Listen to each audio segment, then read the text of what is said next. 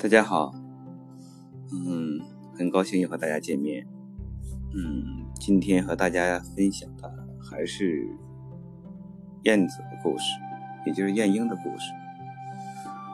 嗯，上次跟大家分享晏子使楚的时候说过，嗯，要跟大家继续分享一个关于晏婴的故事。实际历史上关于晏婴的故事很多。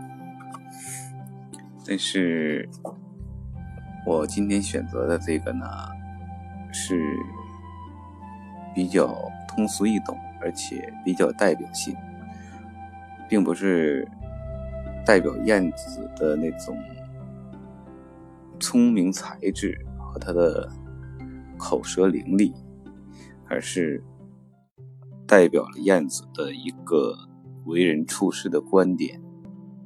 和他的一个思想，我觉得这是与燕子其他文章和其他故事不同的地方。今天我选这个故事啊，是左丘明的《燕子不死国不死君难》。嗯，有的地方也叫不死国难，有的还叫不出难。嗯，怎么说的都有，但是我真的没有查到。燕子不死君难，一个准确的出处。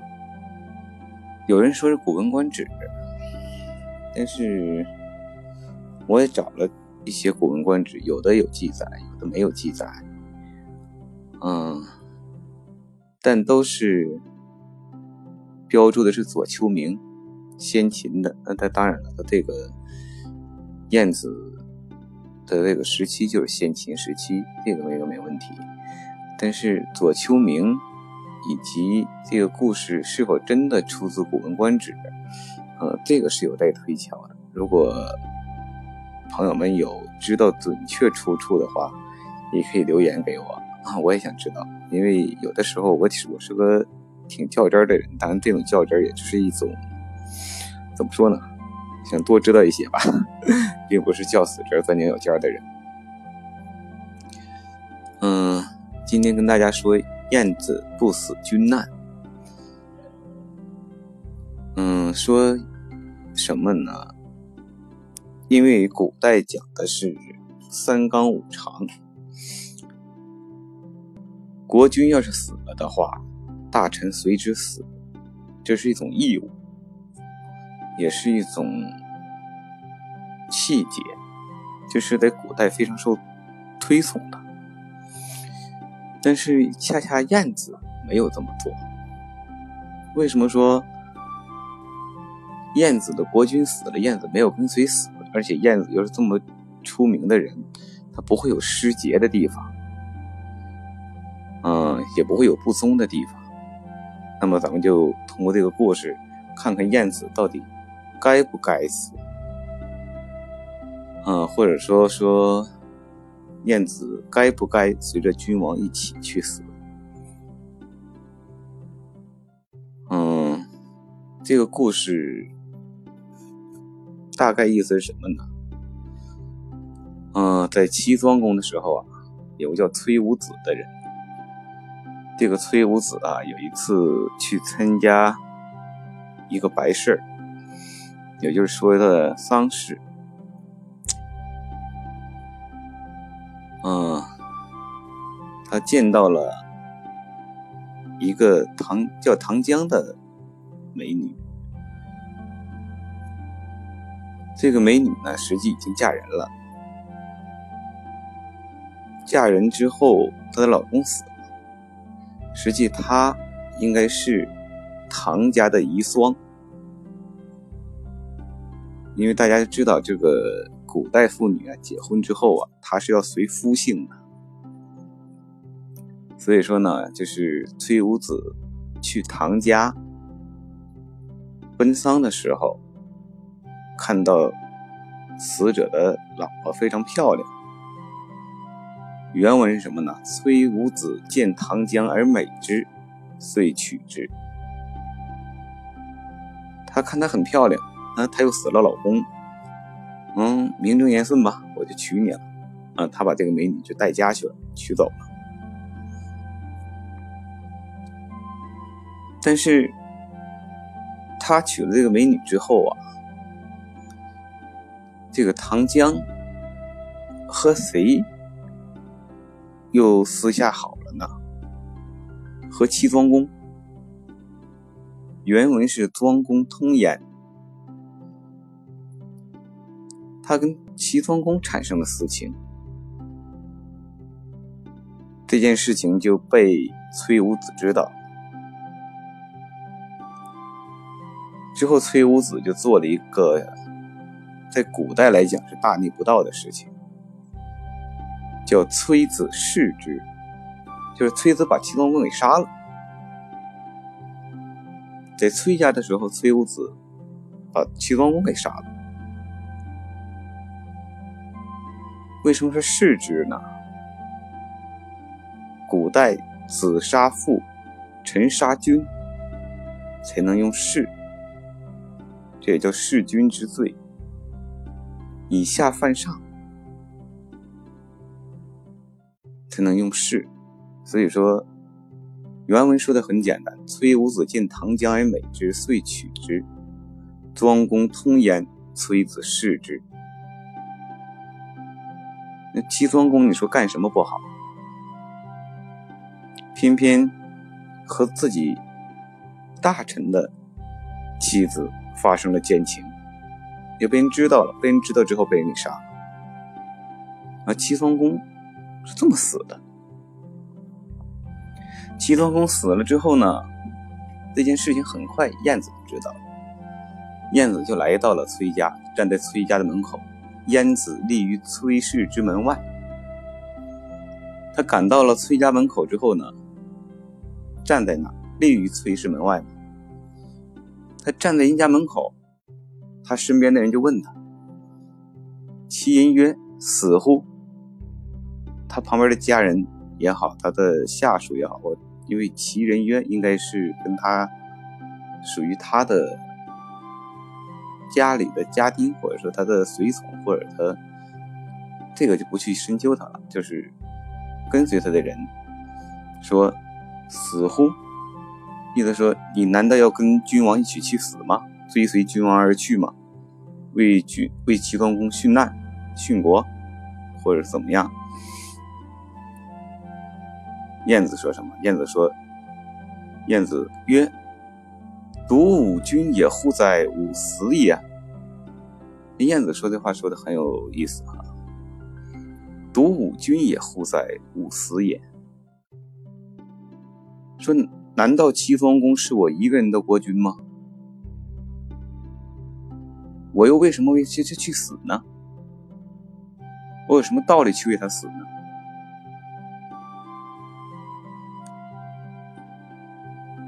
这时，旁边的人又说：“行乎？”旁边人说：“那你是要逃跑吗？”李建子说：“吾罪也乎哉？吾王也。”他说：“我犯了什么罪呢？齐庄公又不是我杀的，我有什么罪过呢？我为什么要逃跑呢？武王也，王也是跑，那我为什么要逃跑呢？”那这时旁边的人就不解了，旁边人就问了第三句话，说：“归乎？”那旁边的人也觉得，那你不死，你也不跑，你站在门外干什么？那你要回家吧？那不行，你你你也不死，你也不跑，那怎么回家？归乎？燕子说什么？君死安归？说君死安归？国君死了，我往哪去呢？我做他的大臣，我是一个臣属，我往哪里去呢？他接着又说了：“君民者，其以灵民，社稷是主。”说君主是百姓的，但是怎么可以欺凌百姓或凌驾于百姓之上呢？他应该以国家社稷为主，所以说社稷是主。他又往下说：“臣君者，其为其口实，社稷是养。什么意思呢？他说，做大臣的臣君者，岂为口实？难道就是为了那点俸禄，为了那口吃的养家糊口吗？不，做大臣的更重要的是社稷是养，更重要的是要帮助国君管理国家。保护国家，让这个国家繁荣昌盛，社稷是养。故君子为社稷，故君为社稷死，则死之；为社稷亡，则亡之。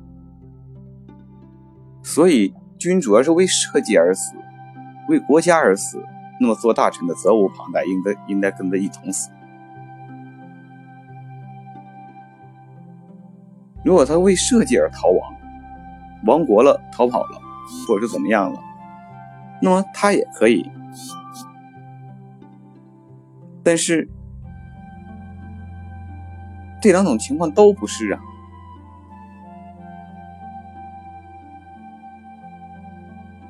这两种情况都不是。他是跟别的女人偷奸，然后被别的女人大，被女人的丈夫给杀了。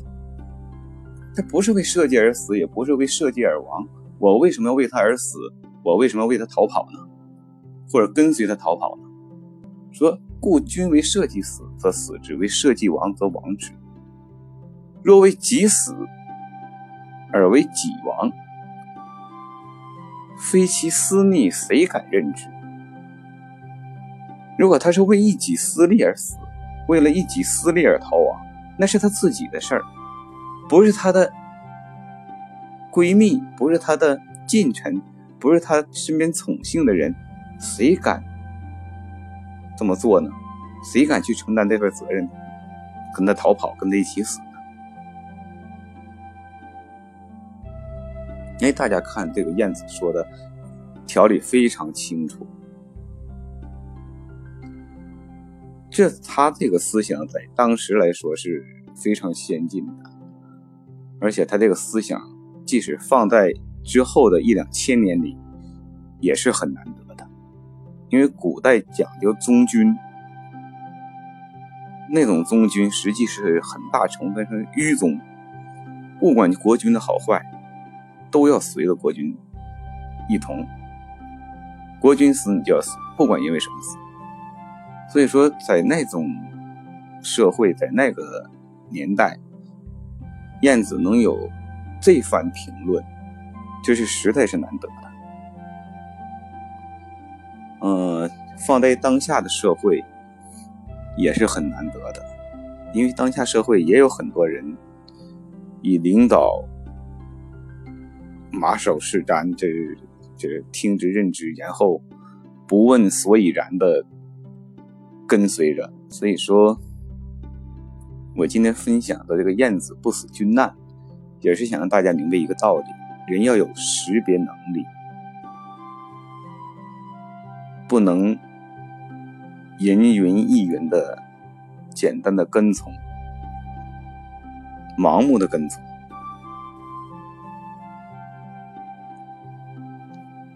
嗯，燕子说到这儿没有说完，燕子接着说什么？妾有人君。妾人有君而视之，吾焉得死之？而焉得亡之？将庸何归？妾人有君而视之，吾焉得死之？燕子说什么？燕子说：君王身边近人，君王信的非常相信的宠信的大臣，把他杀了。我怎么能随他去死呢？我又怎么能因此去逃亡呢？将庸何归？实际他就是问自己：我将何归呀？我将去哪里呀？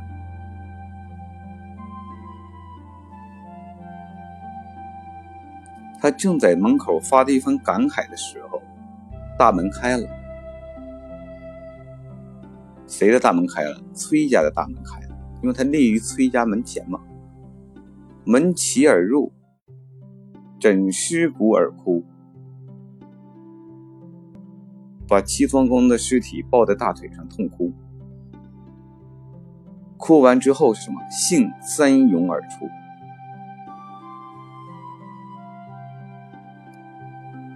站起来，姓是站起来，站起来之后，三涌而出。这个三涌而出啊，这个有很多解释，嗯，但是我觉得涌原因原意应该是跳跃，呃，这个我想他绝对不是站起来跳了三下就窜出门外去了，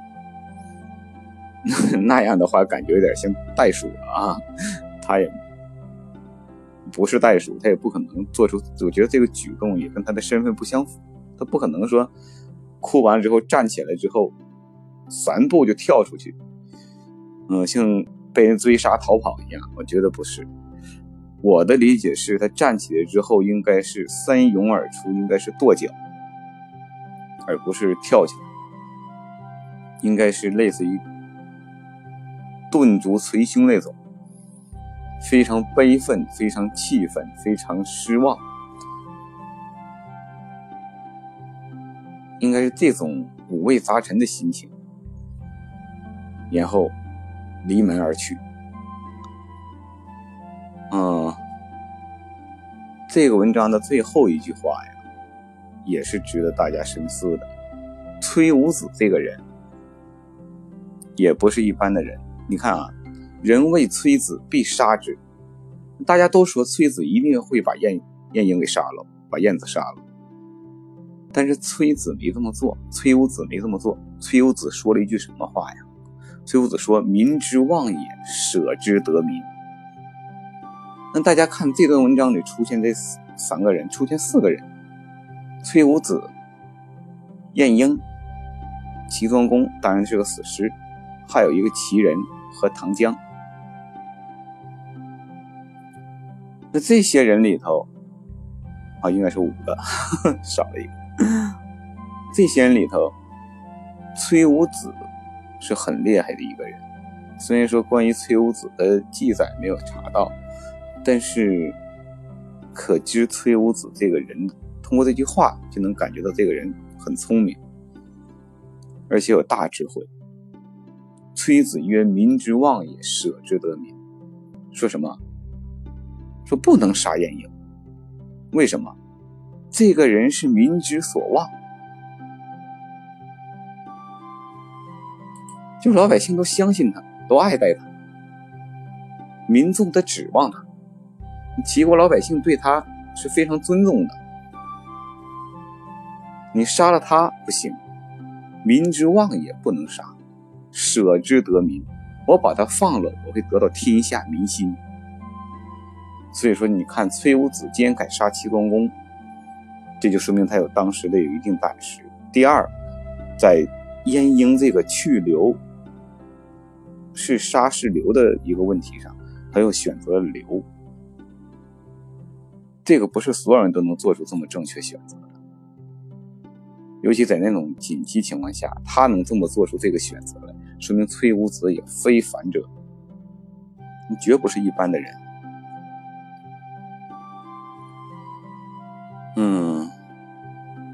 这就是晏子不死君难的这么一个故事。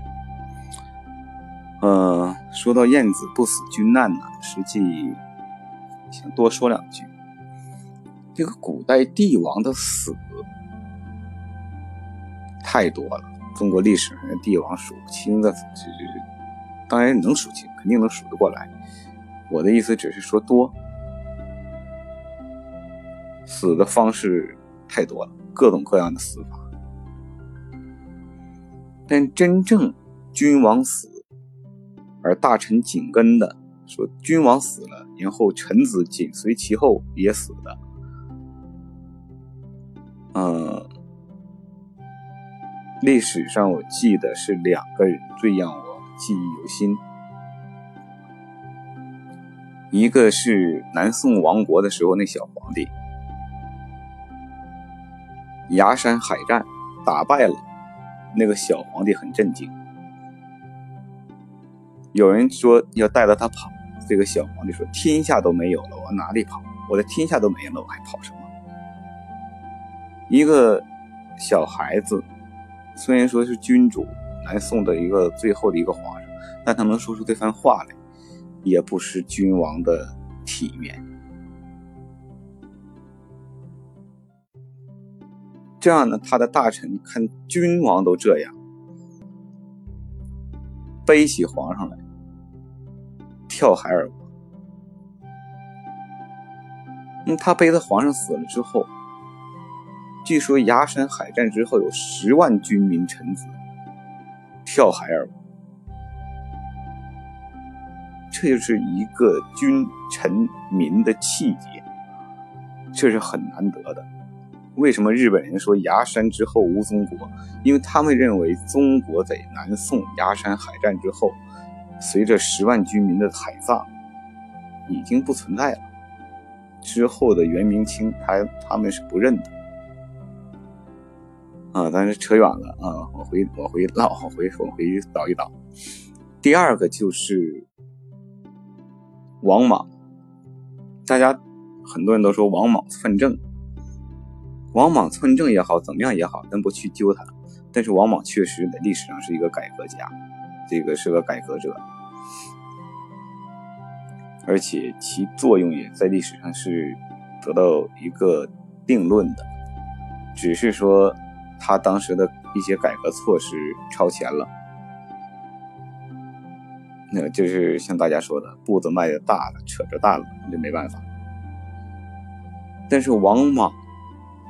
最后死也是惊天地的。他说：“死有什么惊天地的？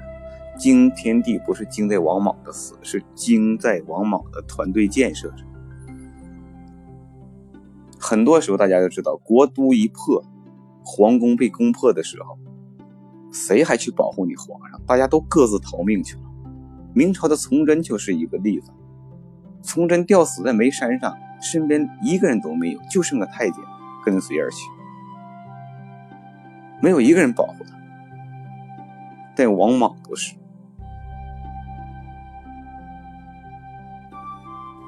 刘秀的军队攻破都城、攻破皇宫的时候，王莽手下那些大臣是有机会逃走的，也是也能活命的。但是在那个时候。王莽击鼓，因为他这个鼓啊，一击鼓就是召集大臣上殿或者召集大臣议事。但是在那个时候，属于怎么说呢？说国破家亡有点惨烈，但是实际也接近于那个状态了。城池被攻破了，皇宫也被攻破了。你还敲鼓，还让大家来干什么？你就是让大家陪死吗？或者让大家保护你吗？哎，但是恰恰在那个时候，王莽击鼓之下，据说有两千余人主动的奔皇宫而去，而且多数都是他的手下大臣，都是他提拔的一些大臣。这些大臣挡在王莽的前面。与刘秀的军队进行最后的决战，那已经不是什么决战了，知明知是死，但是那种情况下，臣为君死是非常难得的。所以说，晏子不死君难。得纵观历史上这些事，有些时候大家想想这个典故的相连接。会让你想明白很多道理，或者说让你得到一些启示。嗯，今天跟大家说这个晏子不死君难呢，嗯，扯得有点远了。嗯，但是确实，呃，说到这个故事的过程中，让我想到了很多。